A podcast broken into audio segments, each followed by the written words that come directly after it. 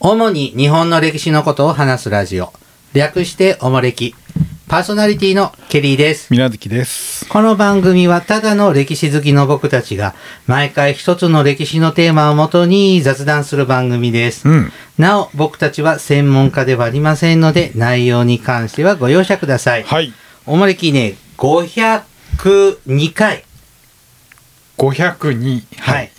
なんか変な感じだね。 502だね。ははですいい。そうねですね。はい。はーい。502回です。あのー、なんじゃ。最近、最近、郵便ポストって減ってないえ、どういうことえ、家にあるやつ。ちゃちゃちゃちゃ。街中の街のあ投投函函すするやつ。そう。うー。うんあケリーさんちー、はい。あそこのコン近所のほコンビニの敷地にあったポストが、コンビニが潰れたのと同時うに、あーなくなったのねはいはいではいはいはい。ケリーさんの近所にある小学校の隣の駄菓子屋文房具屋みたいなとあこに、ちーっちゃい郵便ポストあったんだけどはいはいはい、それもなくなったのね。うん。で、もう一個、薬局の、個人薬局のうん。とこに郵便ポストあったんだけど、うんいつもそこ行ってたら、うん。この間、行ったらなくなってて、投函できず、あ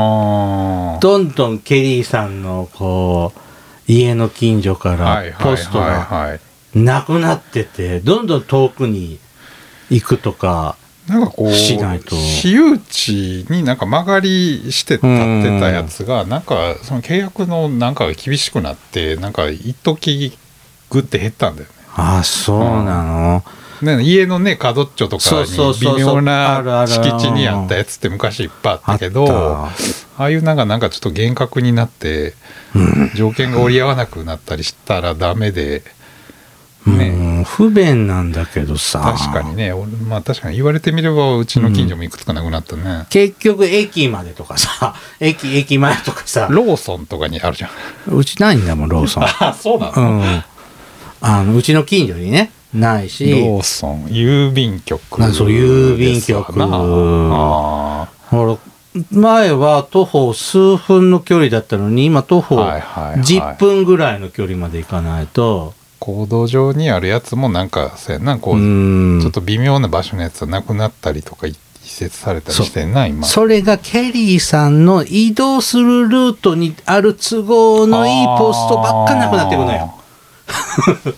ええって感じで、もあう。ーなんか年間70万かなんか払ったら施設ポストって言って自分の家にポスト置けるらしいですいりません。そこまで出さな分かってるわ い。もうちょっとね、郵便サービスね。ひどいねちょっとひどいよ郵便ね局のサービスの落ちようはひどいね、うん。貯金にしろ郵便にしろねそうちょっとだよねね腹立つね、うん私もちょっといろいろ思うところあるんですけどああ、そうなんですね。ちょっとね、みんなね、郵便出さないから値上げするんだよ。手紙書きましょう。そういう問題なんかな違うのまあ、配達いないしね。遅くなったしねそう、普通郵便遅いでしょ。めちゃめちでゃ遅くなった早く届けたいなっても即達ってことでしょ、うんなんかね。料金も上がったしねうん貯金もなんかの手数料とかも上がったしすさごいよね。民営化してろくなことないよね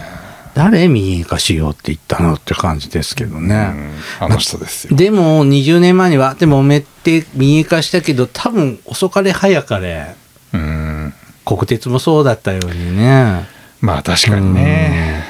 民営化するときはいいことばっかり言ってくんだけどねうんだんだんだんだん細っていくよねまあねあの郵便切手のねこうコレクションもあもう有名無実面白くないじゃん。あープレミアムつかなくなったしさ、ねあれもダメね。最近シールになっちゃったしねなんかそう、あ切り抜れきとかもね、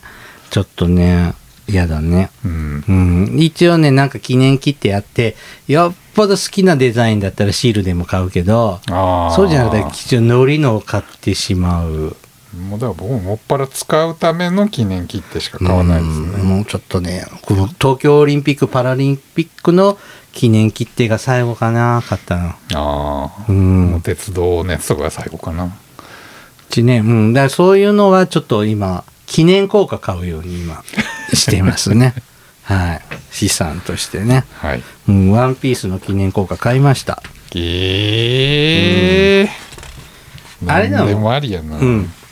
まあ、ちょっと切手コレクションも卒業かなと思いましたね。えー、ワンピースの効果なんだもん。あ、ワンピースのケース、ワンピースのケースあ、さすがにそのコインに、まあこうなってなくてコイン刻印されてあのるほらわけじゃなくて。へへ令和4年とか令和5年とかの、はいはいはい。あの、普通硬貨、普通の1円から500円プルーの、フ加う工のやつね。ん、そこはいはいに1個ワンピースのメダルが入ったっていう、だかあら、ーそんな金貨とか銀貨みたいはいはいはいはに、いそらそうだよねべらぼうに高くないやつ。はいはいはいはいうんうんうんそれでもコレクターとかには、高値で売れるんじゃないかな。ダメそういうの。はい。さて、あだだってさ、金貨とかさ、発売するっちゅっても当たんないんだもん。まあまあまああまあ抽選券とかうん。ほんで金貨は、ほんで古銭屋とかでさ、まあね、すごいプレミアつけて売ってるわけじゃんねうん。うん、だったらこう、そういうのしない人に売ってくれた方がよくない なのに、小田鉄道150周年の記念ほう銀貨申し込んだけど、ほう当たんなかったの。あ、そうなんん当たった、えー当たってない。うん。あれ、あ当たる率全然だね。あ、そうなのうんえーあんまり欲しくないけど買ってみようっていうのに限って当たって、あああ、もうちょっと欲しい、これ当たったら絶対水無月君に自慢しようって思うのは、大抵当たらないね。ーまあたまにね、郵便局で余ってますみたいなやつをペロって買ったりしますけうど、ん、まあたまにね、まあガツガツしないようにはしてますけどね。大体儲かんないよ、そうい うの。い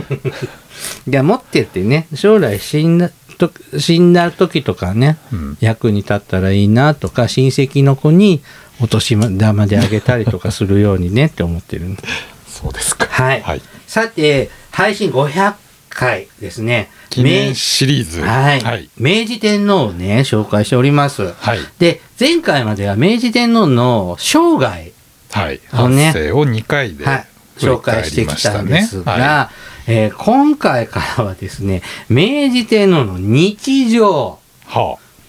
ちょっとそうより範囲の狭いあ。ほう。ね、話をしていきます。人生から1日の話。はいはいで、ね、今日、日頃の日常生活をね、紹介していきます。紹介しま、あえっと、参考にしましたのは、はいえっと、明治宮殿の三座めき、はい。えっと、米久保明美さんがおかけになって、文春文庫から出ております。はい。で、えっと、もう一丁同じく米久保明美さんが書いた、明治天皇の一日、うん。皇室システムの伝統と現在というね、はい新潮新書から出ている本を、えっと紹介しています。はい。ちなみにですねほ、うあの、この、おもれき500回記念冊子にはですね、うん。今回の明治天皇の時までのほ、うえっと、おもれきのネタで使った参考資料が全部あ、全部なのこれで。一応載ってます。ただね、ほ初期の頃ってきちんとどの資料を使ったあーかあっまてり記ね録をはいはいはい残してないので、あの、おわかる範囲ではちょっと抜けてるんですけどう。も、はい。まあこの200回以降のは全部きちんと記録も取るようにしてあるので、うん。えっと、の、載せてあります。はい。うん。結構ケリーさん、ほほとんど、ケリーさん本読んでるなと。はいこれ、これ、うん。 これ大全部大抵読んでる。嘘だよ。ほんあ、まあ抜粋したのもあるけどね。うん。でも一応読むんだよ、全部。うん。う。うんん。まあ、なかなかの本ですね。本の数ですね。うん。はい。何の話や あだからあれどんなんどんなのがリストがあるのかなって見たい方とかねあーあこれ見て読読みたいなって思うそうだね見つけてもらうのにもいいかなと思って500回記念冊子はいはい、好評発売載っております中はい、ぜひお求めください、うんさて明治天皇のね一日今回ねちょっと特に午前のね日課をねはい。紹介していくつもりでお話ししてまいりますうん。はい。えーっ、と、一日の始まりですね。はいえーっ、と、明治天皇朝はですね、午前8時頃、えーっ、と、明治天皇の目覚めを知らせる、お昼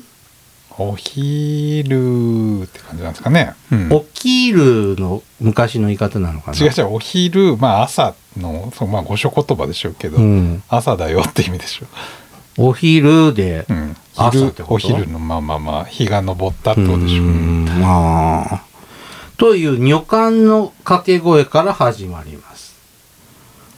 お昼、起きたら言うの女官が。うん天皇起きたよって目いう覚のめたらですね。うんこの頃は明治時代って目覚まし時計ってまだないの目覚ましなああるかしら。大変だよね。この早朝に起きなきゃいけない時とかさ、うん。今目覚ましなしで起きられないでしょ現代人って。 周りが起こしてくれるでしょ。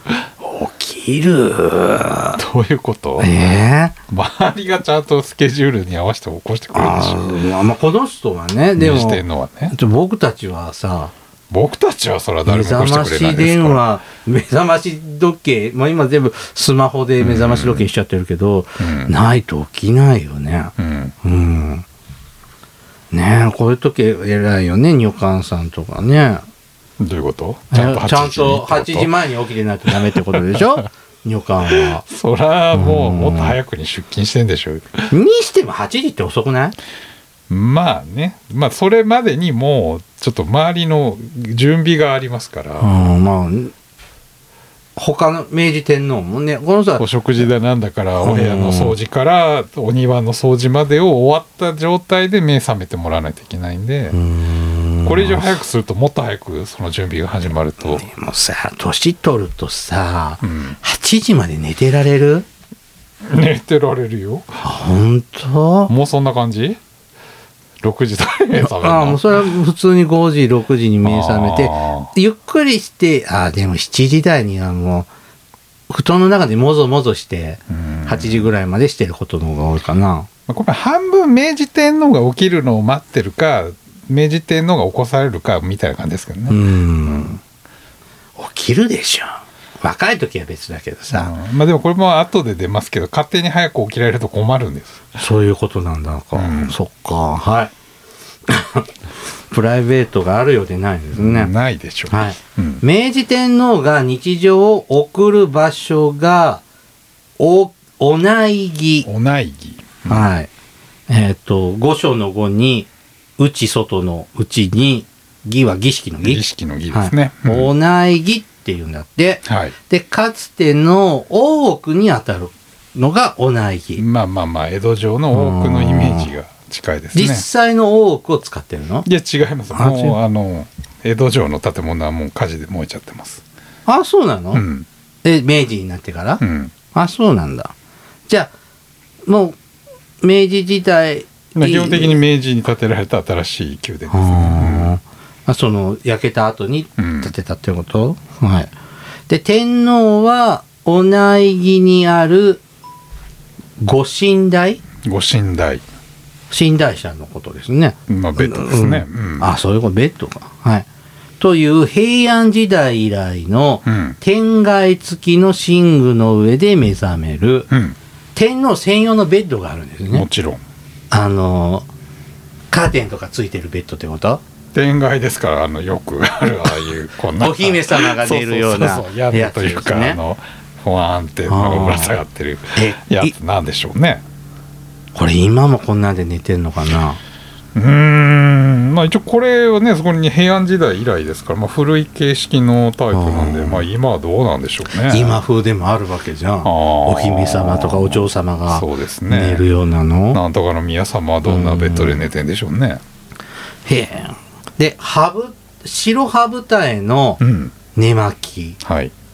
どういうこと白羽舞台って何羽舞台は絹の真っ白の布ですねあ絹あのまあ浴衣浴衣みたいな形のが、まあ、寝巻きですね。はいは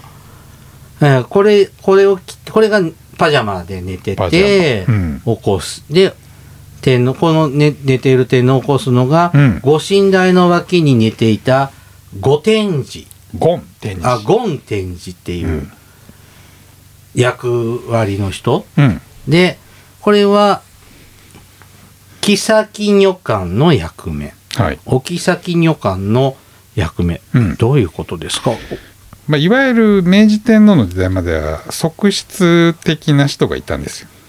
あ実ー際の奥さんは、ね、あの前の反省でもありました一条春子っていはいはうい正式な奥さんがいて、まあ、プラス何人かそういう側室的なうん、方がおられて、うんまあ、そういう人が必ずおそばで一緒にお休みになってると。あら、じゃあもしかして、ちょっと、何ちょっとした夜の時はニャンニャンしちゃうこともあるんですそかな置き先です置き先旅館ですかまらあそういう与党着がお役目あららの女性がまだ当明治天皇まではおられた一般には民法っていうのがあって、一夫一一妻制になってるんもでしちょろんそうですけどね天皇は違うんまあ、もだ。ちろん別ですから、うんはいま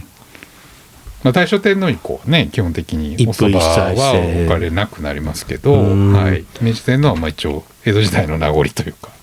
あらあらあらあら。あ、そうなんですか。じゃあその気が、なく、天、天皇はその気がなくっても、こういう人は横にま必あ、前ず出何て人る。かがまあ代わり弁当でおそばで寝られてまあ時にはそういうこともあったのかもしれません、うんどうそれが普通だとあんまり何も思わないのかな。まあ、それいうお父さんもお母さんもみんなそういうふうにやってるし自分の母親もまあそういう方ですからねああ、そうなんですね。それが当たり前だというふうに生きてきたわけですから。そうすると、天大正天皇は、証券皇太后の、証券皇后のお子さんじゃないよね。違いますね柳原なんとかさんですよね、うん、あこれ書いてある柳原愛子愛子さ愛ん。子なる子こさんの、まあ、だからまさにそういう方のさん。お子さんですね沖崎旅館さんだったんだ。あらあらあら。うん多くですね。うんはい。さあ、 えーっと、天皇がお目覚め、ね、天皇のお目覚めを確認すると、お妃女官がおもむろに、お昼と、どんな言い方するんだろうね。うんまあそんな感じなんじゃない叫ぶのそれはまあまあある程多度く中聞にこうこえる聞こえるようにまあ、、一人で全部には聞かせるわけじゃないでしょうけど、うんでもまあ部屋の外にまたおおそばが好きの女性がいますか、その人からっていううん。あんでね、だからそれにこうして、あ、お昼って聞いた隣にいた人が、えっ、と、これを聞いて、申しょう、申し「し、もうしよう」みたいなですね申しょう、お昼でおじゃと、申せた「もうもさ。せたもも う」う、何これ。こんなの言ってんの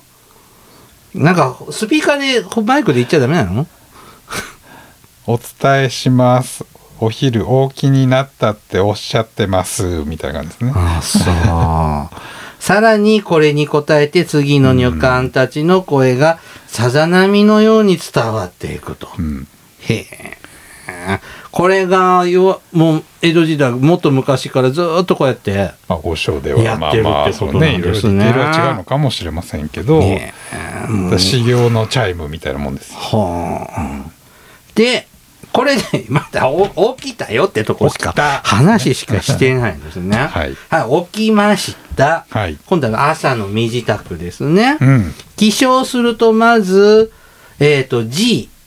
あの、お医者さんですねお医者。さんはい。の診察と、検便を受ける。うん。毎日検便するのもちろん。ええ年に1回とかちゃうんだ。なんでな。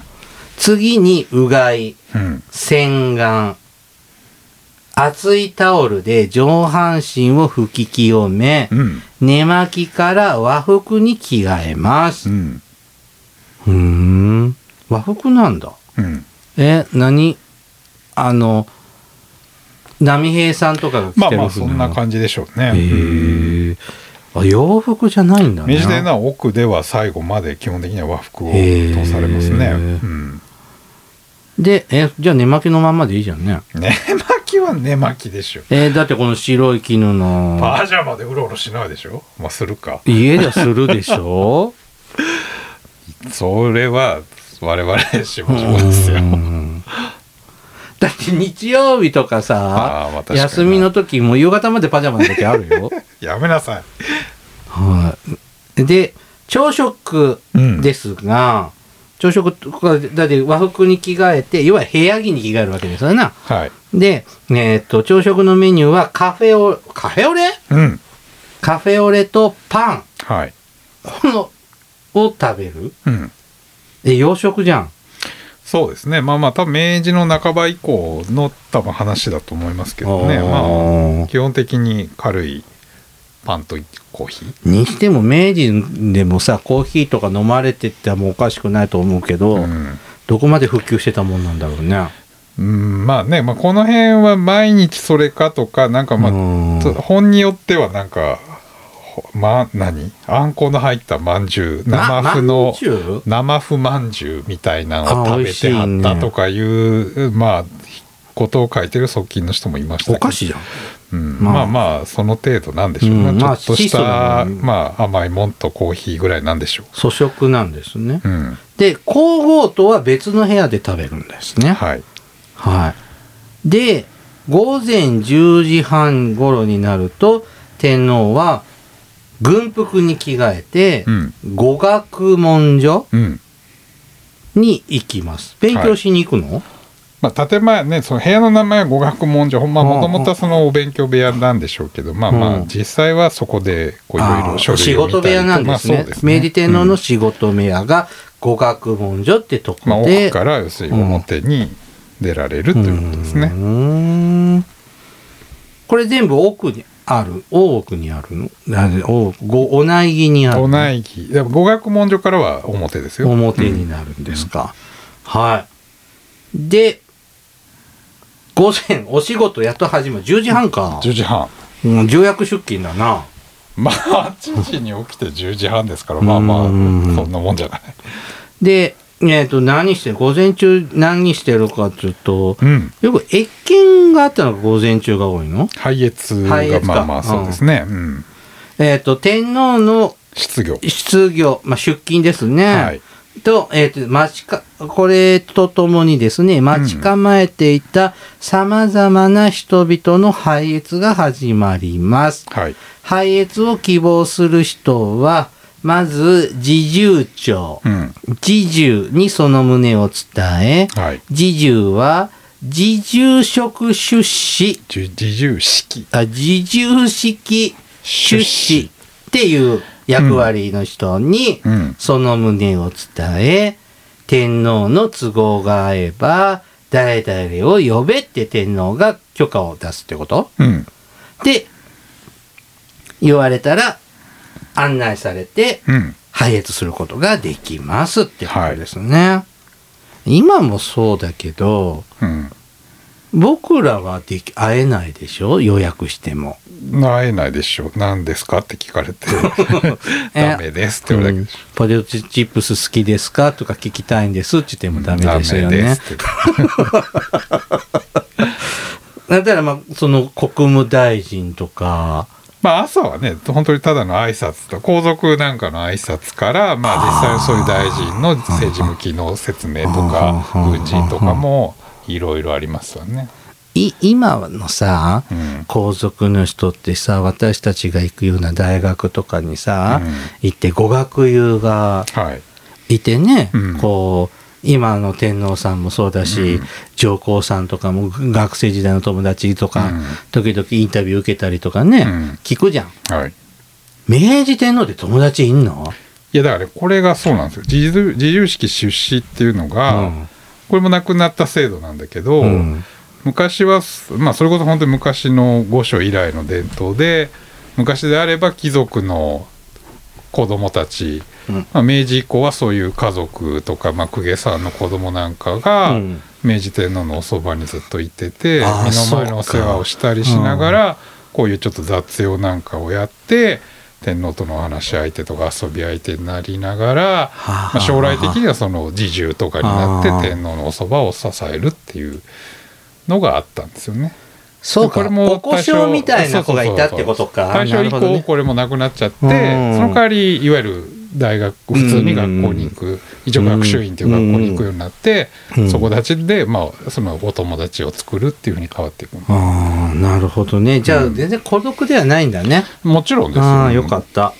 た耐えられないでしょそんうな時間ん。はい。お昼になります。うん昼食ですね。お昼うあんも。う正午になると、朝の仕事終わうりんはい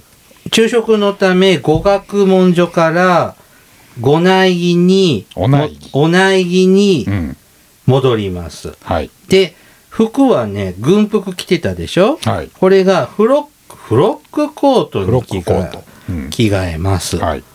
ね。えっ、と、フロックコートは明治天皇にとっては、えっ、と、政務以外で着用する普段着でした。うんフロックコートってこんなマントみたいなコートあとなんか明治村でそんなこうコスプレしてなかったっけあれは、スーツのあ塩ビこの服、塩ビ服。あ塩ビうん服か、よくほら伊藤博文とかがこのなんだっけ白衣の黒い服みたいなのあるじゃん結構裾が長くてこうなんていうのかな、スーツのそあの裾が長いあみあ、サたラいなリーマンが着てそうな。うんコートとはい えまあコートじゃないけど、ううんん男爵とかが着てそうな。そうそうそうそうやつですね。そうそうそうあ、じゃあ、ぼ僕ね、そんなん着てなかったっけああ、着てた。着てた塩ビ服みたいなのじゃない。塩ビ服は、エミフカは後ろあがのねピねッてなってるけどなってるけどなってないモロッココートはまっすぐっていうか、ううんんうちね、なんだろう。マントみたいなコートあるよ。マントはだって下までボタンがないでしょ、あのここの上だけでこうつけるでしょ死ん、だじいちゃんがうんうん、着てたけど、は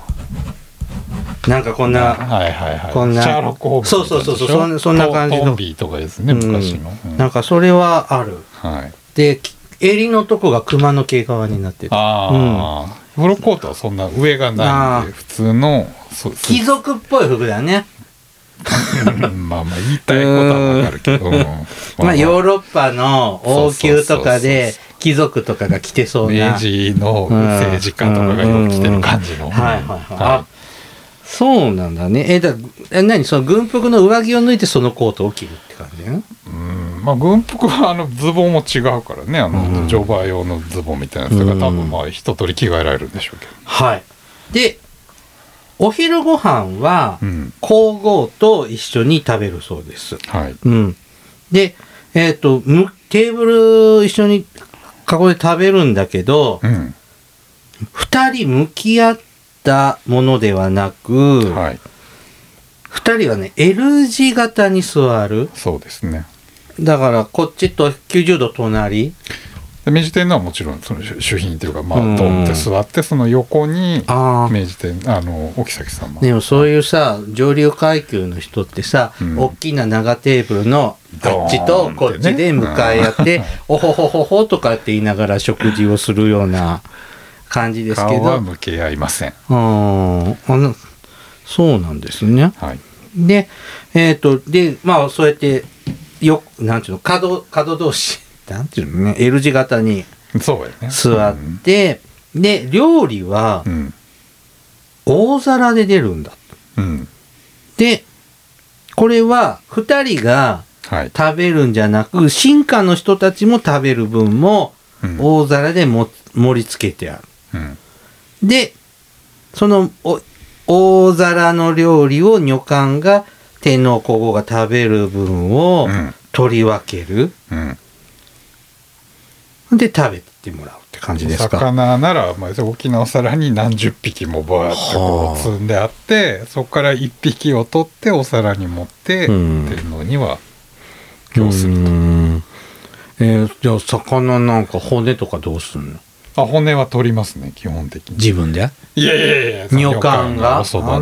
があま、あまちゃんですね。ねでもめちゃめちゃ気使うらしいですけどねぐちゃっと から、なんかさ、なんかでね、聞いたことあるけど、納豆とかって、うん、糸引くのがなんかその、あー皇室とそういう伝統文化的そうにですね良くなくてダメで、ネバネバを取った納豆そをうそう昭昭和和天天皇皇にのねあの式で有名な話ですよね、全部水でなんかうん何回も洗ったんで、まあこれだけは二度と食べないうん、美味しくないとかするのね。汁物は冷めないようにうん3回に分けてうん出してるって感じ、まあ暖かいもの冷めたらどっかへ行こうっていうのうんが、はい、いやじゃあ料理はもう僕がこれ思ったのはもう「千と千尋の神隠し」とかで出てくるようなもうカウンターあのほらお父さんとお母さんがはいはいはいはいさ神様の食べ物食べまくってうんもうこうバーンそうそうそうバーンもうトムとジェリーみたいな感じなの持ってやってまあそうでやそこから出て1くるのは人分だけ食べてそうそうそうそうで後でじゃあ残ったやつをみんなであのいただくということになりまあーそうですか、うんでまあその料理ね、すはい、まあ、重視されてたのが正常うんと不常の区別で、うんまあ、食器類はもちろん卓上の調味料も全て天の皇后専用のもので、うん扇を大きく清いって書いて、扇をとして他のものが絶対使用することはなく、うん厳格に区別していたそうです。はいいいじゃんね。ダメなんですでもまあちょっと今風に言うと、ペロペロ、醤油ペロペロテロとかあーありますからね、そうそうそうダメでしょうね。御所で使う食器は全部一緒ではなくて御所の中の食器でも天皇専用なのでそ誰が明日使うか分かんないっていうのは絶対ダメってことですね。う。まあ今回のね、あの、くるくる寿司のね、ペロペロテロう、んあの、 ペロペロテロ。なんていうのあれ。わかんないけど。あれ以来ね、くるくる寿司行かなくなったもんね。あーうん、ちょっと、あんまり行こうと思わなくなっちゃって。その事件がきっかけでいや、もとも、あんまりちょっと最近行ってなかったけど、あーあれで余計行かなくなりましたねあ、ーペロペロテロで。今日さ、だからお昼にさ、はココイチ行ったじゃん。あはあの時もさ、あーいろんなさ、その、ふぐ神漬けとかさ、あはいはいはい。あの、か、か、からし増しペッパーとかさ、そうです置ね。いいてろなんかったでしょなお醤油とかおソースとかもね、ねえ全部あれだよね。あれでペロペロテロだよね。もちろんもちろんうちょっとね、不便なんだけど。王将とかでも全部あるでしょそうラー油も醤油もない全のないの部引っ込めてあって。で、餃子注文しないと出てこないんだよ。うん。なんかそこまで、まあ、気になっちゃうと気になっちゃうんだけどね。ねやっても意味あんのかなって気も うん、結局一緒だけ出どて、きてっておいたらそうんれ一緒なんじゃないかなって気もしなくもないけどあ、これが定着したら今度、おバカちゃんな子が、てな、店員があれやるんだよね。あーいつかねうんねぶったやつ出したりするわけでしょうな、今後は多分持参になるんだろうね、将来的にはね。ええマジで、うん嘘でしょでだからもうこうマイ醤油マイマヨネーズとかこう持ち歩くようなのあー私たちすでにそういう人いるかもね、うーん どうなっちゃうんだろうねでもねおバカさんですねはいはいでこの食器とかは必ず石鹸厳で格に区別されて使った後は、洗剤でうん綺麗に落としたもの、まあ当然ですわね、うんでに一回それで洗って水ですすいではいで今度3度目は午前腸図でしょうねっていうだから蛇口も最終的には別の蛇口専用の蛇口の水しか使わなああそう、うんちょっとやりすぎじゃない今もそうなのかないまあ近いと思うけどねうんでも水道管一緒でしょうんどうなんでしょうなはいで休止する女官も、うん口や手を事前に3回洗ううん神社みたいだね、うんで特に女官が気をつけなければならないのが天皇皇后が使う食器に触れる手のひらがうん自分の衣服に触れて汚れてしまうこと。うんえ、服触れちゃダメなのダメですよ自分の服は汚れてますからへピッとかやったえ。らだって、まだ和服だったりしたら、袖があると、まあ、当時はもう女官も洋服洋服ですけどねじゃあまだ、で、こんな袖なんか長かったら、ちょっとうん触いやれちだゃったからり手のするひらですからね手おのひら皿を触るところにうん。例えばちょっとした時にこう人の服でもそうだし自分の服とかでちょっと触っちゃってからあーってやったらまたあ、そういうこと3回ね。手ひら洗いに行かなあかんからああ、そうか。ああ。だ手のひらね。そうそうあだから、天皇のお皿を触れる前の手のひらは洗った状態の手のひらでないとダメなあんでだからこのお皿を持つときに自分の服が食器に触れるんじゃないのすそうそうであなんかこう触って触れたりしちゃいけないから基本的に立ってる時は手を軽く握って外向けとく、何言ってんの 本当に、うんえー大変だね。えーっと、もう、これ、お給仕する担当の時はしんどいね。そうだから土下座もこうしちゃダメなんですどう、どうすんのこうあ、土下座する時、手のひらを床につけて、床でだから当時だから奥は和室仕立てだから時には床に座ってお世話したり挨拶しないといけないけどこの時あー三つ指ついて手ついちゃうと手のひらが汚れてその後の仕事ができないから必ずこうマジでその手の甲を床につけ手るの甲つけないもうこういう感じでなんていうんですかねこう第一関節本当、明治時代の皇居ってブラック企業ですね。 なあ。はい。あ、だから食事以外でもそういうことするのに、まあ大変なお仕事ですね。靴下とかも全部自分では履けない履かないのいやはひ人に履かしてもらう自分で履けばいいじゃん。特に下のものっていうのは一番汚いから。まあね。必ず女官っていうのはお付きの人が何人かいるんで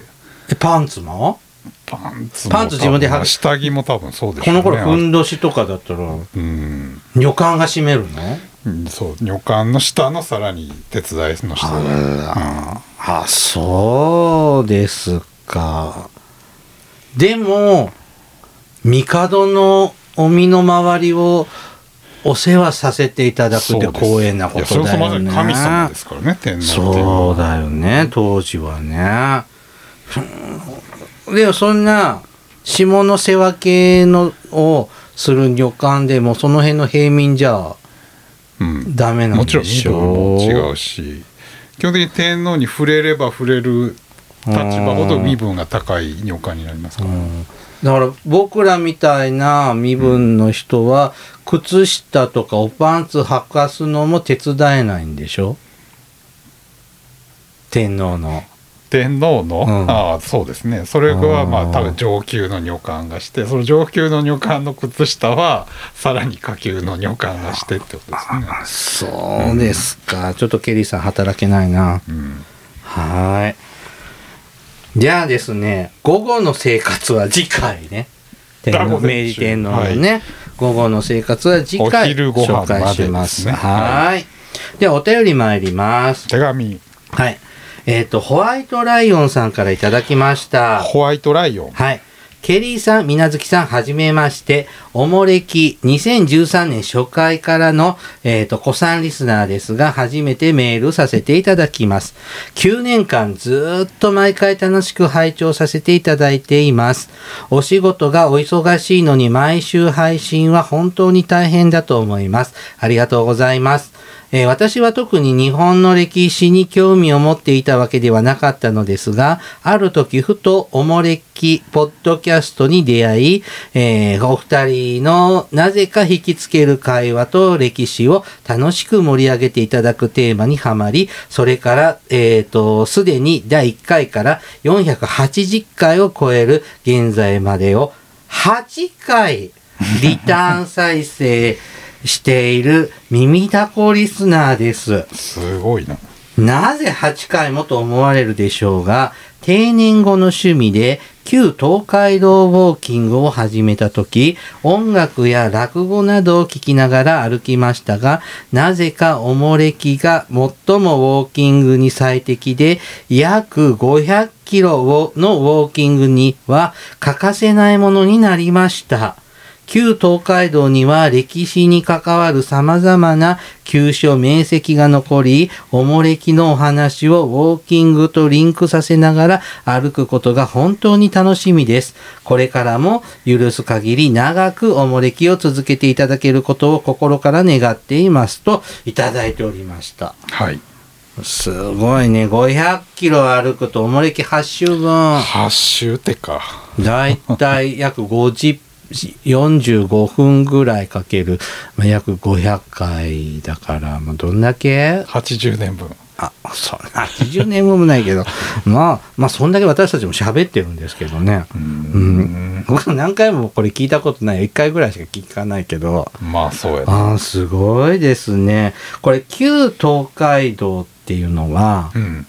江戸時代の道を歩くってことかな。まあそうじゃない基本多分国道1号線じゃん。うんで、今自動車道でさ、ほどんどん良い道でバイパスになっちゃったりしてうさ、うんってあるけど昭和の中頃まではさもっと旧、うん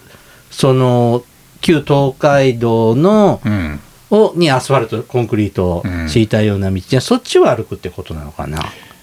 いや実は僕ちょっとやってるんであ僕歩いてないけどね車 でく車あ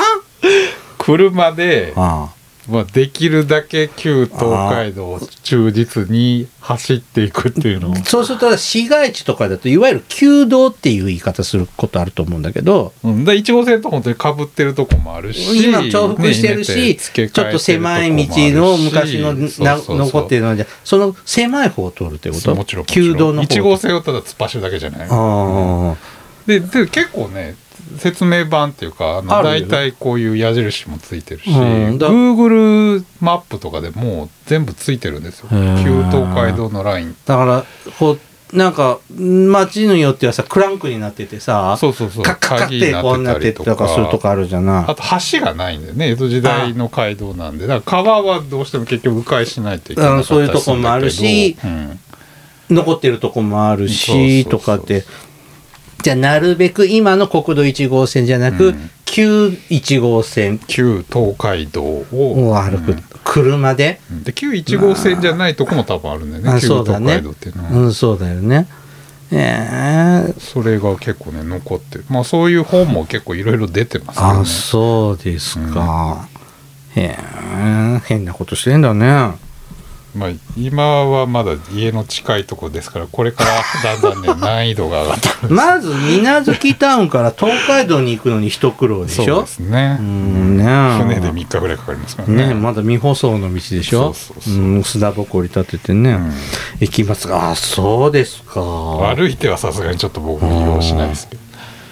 こここういうねあのーこういうこういう街道を歩く人結構いらっしゃるじゃないいでるすかね、まあ、それこそ車で走ってたらやっぱりそういう集団とかにもよほくら合うし四国の88箇所なんかもそうそうそう今日は今回はここまででっつってまたそうそう帰そうってでしあるょあるこれこの500キロの東海道も、うんまあ、東京を出発で、だかまらあ、ね横浜まで来て,、分けて帰何回かってでやったりとか今度はまた横浜からみたいな感じで歩いてはんの、んあそうですかもちろん一回で歩き通す人もいるんでしょうけどねチャリンコとかの人も東海道はね、うんあの東海道53次は1回だけやりましたね。やったっけあのーなんだっけ愛知県特集の時あに愛知県下の宿場町をそうそう東海道の宿場町っていうのをね紹介するや第112回ですねあー2015年11月1さ日すが500回記念冊子を持っているとすぐにわかりますね。で、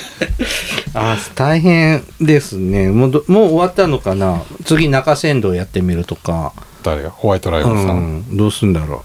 ああ8周年中山道はね逆にねハードルが高いんですう。山を過ぎ山道なんでうもうまあほとんどそうだね廃道になっちゃうんですよねああ、ケリーさん、廃道好きなんで。廃道ったってそのレベルがもうまあほぼそうジャだングねルみたいな廃道なんでうんねそうだよね。あ、でもほら、中山道を歩く、あの、馬込とか、まだああいうところは綺麗やけど観光地化されてないねその間のあの山越えのルートってね、うんうんうんもう早い段階うでんもう道が付け替えられてるから、はいうん全然残ってないんだよね、うん東海道ってやっぱりずっと基本的に人のいる場所を走ってるから、うんそうだ少ねなくとも道は残ってるんだよね、で鈴鹿とかは鈴鹿の鈴鹿峠もが。大体残ってあの